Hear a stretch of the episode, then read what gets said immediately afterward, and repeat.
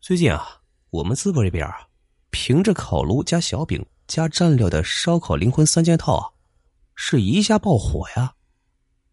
而且啊，各大平台这大学生组团去这淄博撸串的相关话题啊，是频繁冲上热搜。嘿，有一句话叫做“没有什么是一顿烧烤解决不了的”，如果有啊，那就两顿。在有些人看来啊，咱们淄博烧烤火的有些莫名其妙。但是啊，对比于其他城市的禁火令来说啊，淄博烧烤的火呢也是情理之中。咱们淄博烧烤火出圈啊，首先得益于其独特的吃法中蕴含的传播价值。大多数烧烤的吃法都是撸串我们这里的烧烤啊，有别于其他烧烤，那就是卷饼环节。这面饼摊在手里啊。肉和菜顺势从签上撸下来，包进饼里。这种吃法挺有趣啊！不知道大家那边还有没有其他吃法？还有接下来就是借助于短视频的裂变式传播，于是啊，这淄博烧烤啊是火的是一发不可收拾了。那么今天啊，咱们就特意讲一个关于烧烤的恐怖故事啊。晚上。活跃在校外马路上的学生是越来越少，那些流动在街边的烧烤摊啊，也是慢慢撤去了。最终，马路上一个人影、一个烧烤摊都没了，只剩下漫天骤起的大雾了。嘿，真是邪门了！刚才好好的呢，怎么突然起雾了呀？我看呐，咱俩还是回宿舍吧。杜新月啊，面露怯色，开始打起了退堂鼓。等下。听说梁明明失踪那天也是这样大雾天气，我想起咱俩已经快要接近事实的真相了。那谢谢，说不定会发现呢。杨慕年一把拉住了杜新月。就在这时啊，原本寂静无声的马路上突然响起了一阵沉重的行车声，两人不约而同伸出了脖子往外看去。只见啊，一个瘦弱的男生骑着卖烧烤的三轮车子，晃晃悠悠的行了过来。车子看似很重，但那个男生啊，却踩得丝毫不费力气。那人我认识，他叫徐林，以前是这所学校的学生。杜新月啊，擦了擦眼睛，这大半夜的卖什么烧烤啊？杨慕年呢，点头说：“有点可疑啊，过去探探。”徐林摆好烧烤摊之后啊，杨慕年和杜新月走了过去，找了一张桌子坐下，装作来消费的。老板，给我们来两串烤鳄鱼须，还有，嗯，算了，就先这么多吧。杜新月啊，看了一眼油腻腻的烤架子，瞬间没了胃口。他装作漫不经心的样子，同徐林交谈起来。可徐林呢，似乎很忙，压根儿不搭理他。杨慕年见到杜新月碰到了个冷钉子，非常生气。老板，你有那么忙吗？对，我很忙。怠慢二位了，实在是不好意思啊。徐林的声音啊很冰冷，杜新月隐约看到一股寒气从他的嘴巴里飘出来，他呀不禁打了个寒颤。徐林似乎感到了这杜新月身体的变化，他咧开嘴无声的笑了，就这一笑啊，差点让杜新月叫出来。他看到这徐林露出的牙齿，竟然是一颗犹如锯片一样的利齿啊！那些牙齿一片血红，上面呢还残留某种动物的新鲜血迹。杜新月也感觉徐林在注意自己，他是赶紧装作若无其事的样子，端正身体，故意不看徐林。抱歉了，让两位久等了，送上一份黑白口罩丸，以示歉意。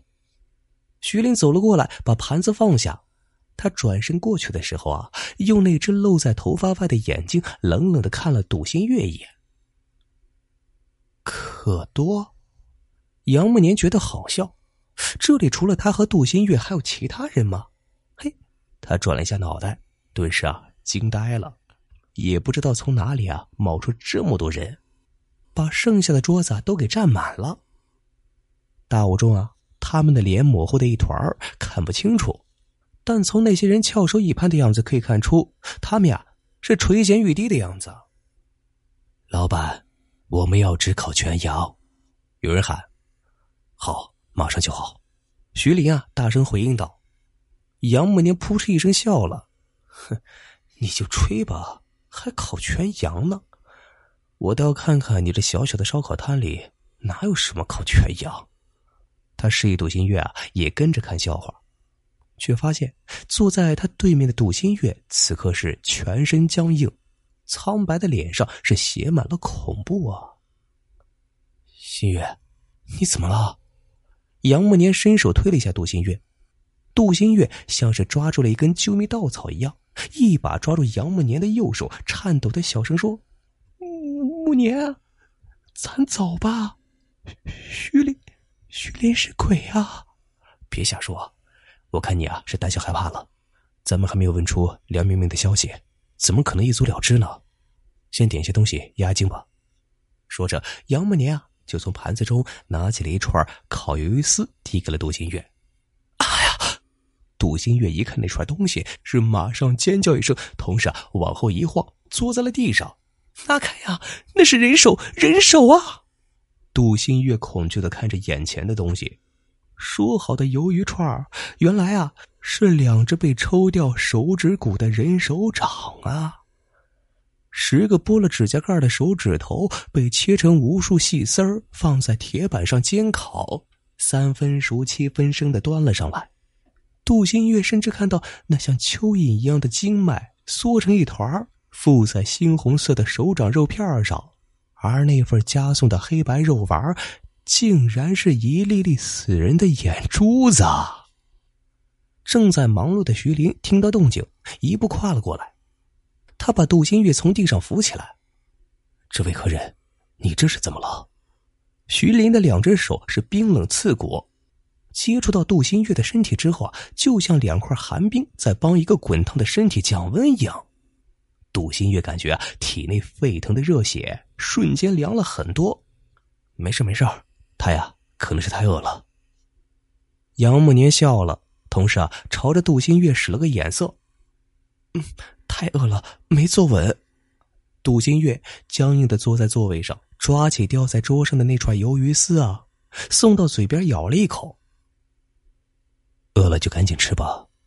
徐林的手在杜新月的肩膀上拍了一下，转身又忙去了。新月，你这是怎么了？想不到你胆子竟然这么小。跟你说一个好玩的事情，放松一下心情。徐林现在在烤一只全羊，要不要一起看看？我赌啊，他在吹牛。这样小的摊子根本没有实力做烤全羊。杨慕年一边咬着鱿鱼丝，一边笑着。一缕血丝啊，从他的嘴角流出。他意犹未尽。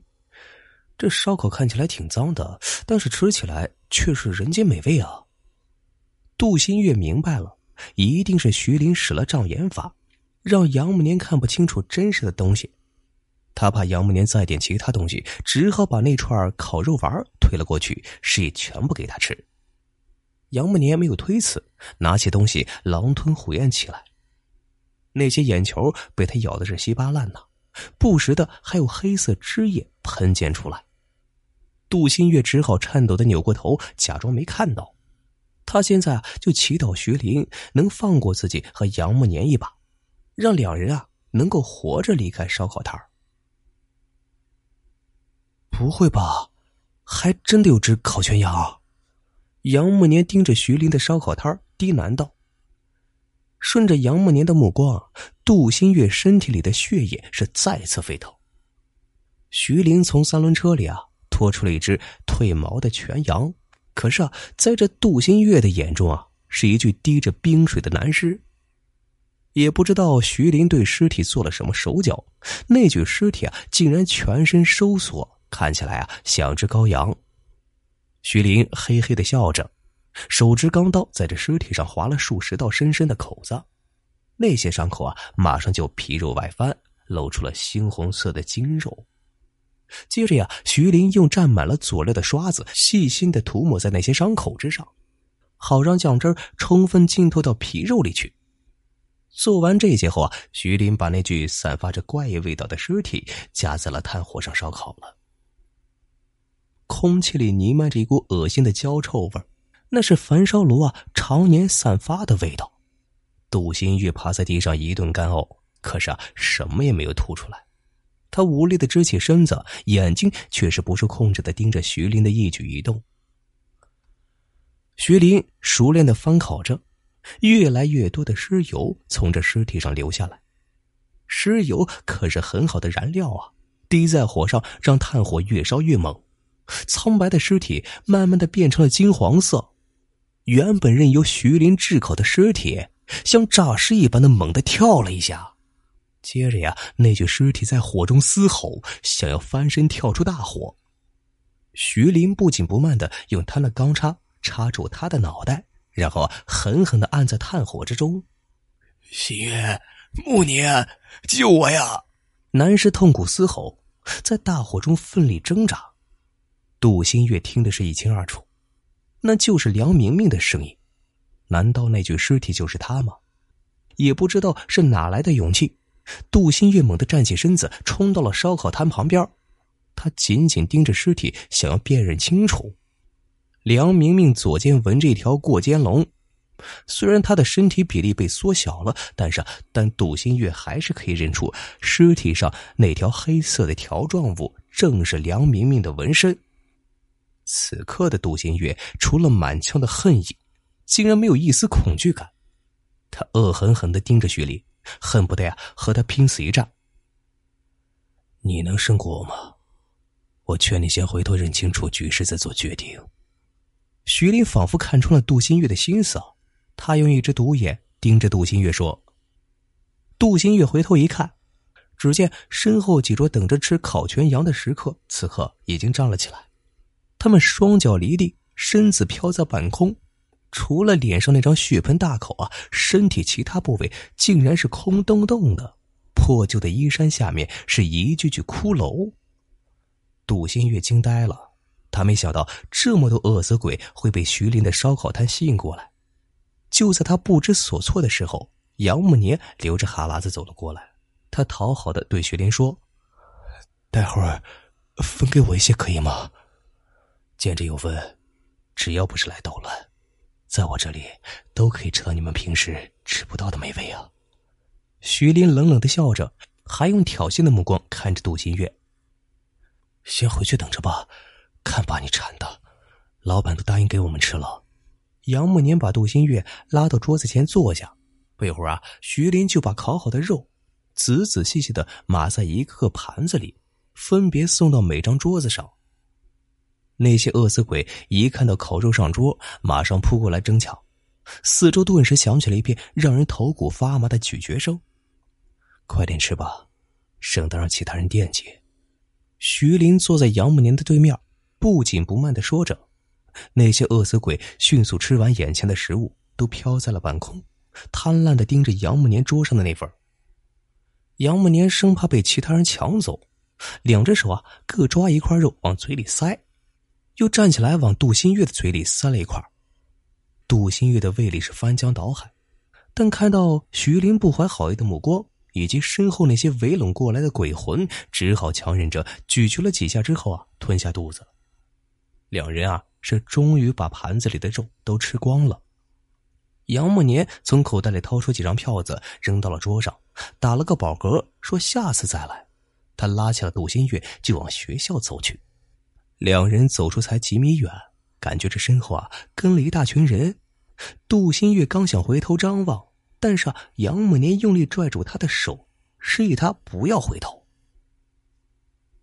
两人不紧不慢的往学校走，直到走到校门口，身后的脚步声这才消失。回到宿舍后啊，杨木年和杜新月是一个比一个秃的厉害。